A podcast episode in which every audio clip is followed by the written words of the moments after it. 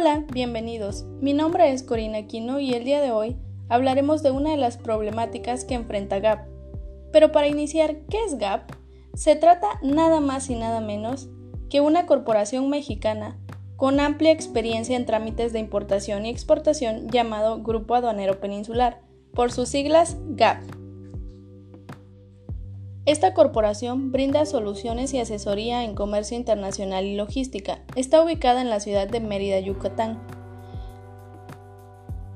Esta es una de las empresas aduanales más importantes de esta zona, ya que la organización está formada por un grupo de empresas encaminadas al desarrollo del comercio exterior que incluyen empresas de transporte que se encargan de trámites de importación y exportación, aduana, que brinda asesoría aduanera, fiscal y defensa legal, depósitos como almacenaje y depósito fiscal.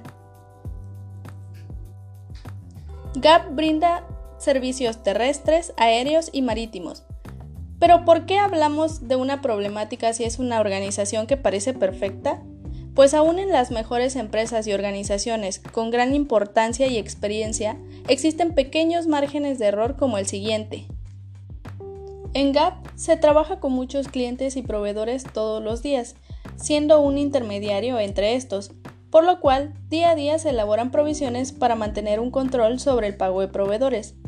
Las provisiones son reservas financieras que una empresa guarda para pagar cuentas futuras, pérdidas inesperadas u otros pasivos, es decir, es un monto registrado en libros cuyo objetivo es hacer frente a determinadas contingencias que si bien aún no se han determinado, se espera que se realicen en un momento no muy lejano.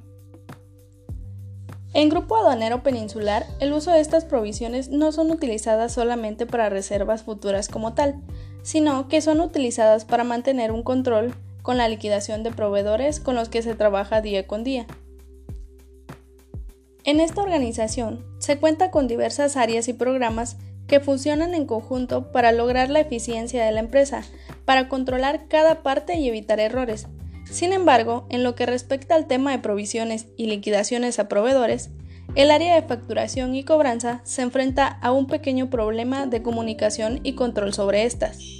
Dicho problema es el manejo de mensajes de correo electrónico de los clientes o los proveedores, ya que en el área todos los correos electrónicos están copiados, lo que provoca que el mismo mensaje sea enviado a todos los servidores del área. Es entonces cuando una factura que tiene que ser provisionada para posteriormente ser liquidada les llega a todos y esta puede tener dos consecuencias. La primera es que el correo electrónico simplemente sea ignorado por todos pensando que alguno ya realizó la provisión, lo que ocasionaría que el proveedor se disguste por no liquidarlo a tiempo. Y la segunda es que puede llegar a ser provisionada dos veces por diferentes trabajadores del área, lo cual generaría un grave problema. Al ser provisionada dos veces, el sistema registra que deben ser dos liquidaciones al mismo proveedor, y si estas dos llegan a ser liquidadas, las consecuencias se reflejan en las operaciones de cierre. Cuando se realizan todas las operaciones de cierre en contabilidad, como rastreo final, se suele hacer un balance de sumas y saldos para comprobar que los saldos finales de las cuentas tienen sentido y son correctos. Y es entonces donde se detecta el problema ocasionado por una mala provisión. La desaparición de un pasivo genera un ingreso, el cual es anotado en una cuenta de reservas, por el que se debe rendir cuentas en Hacienda.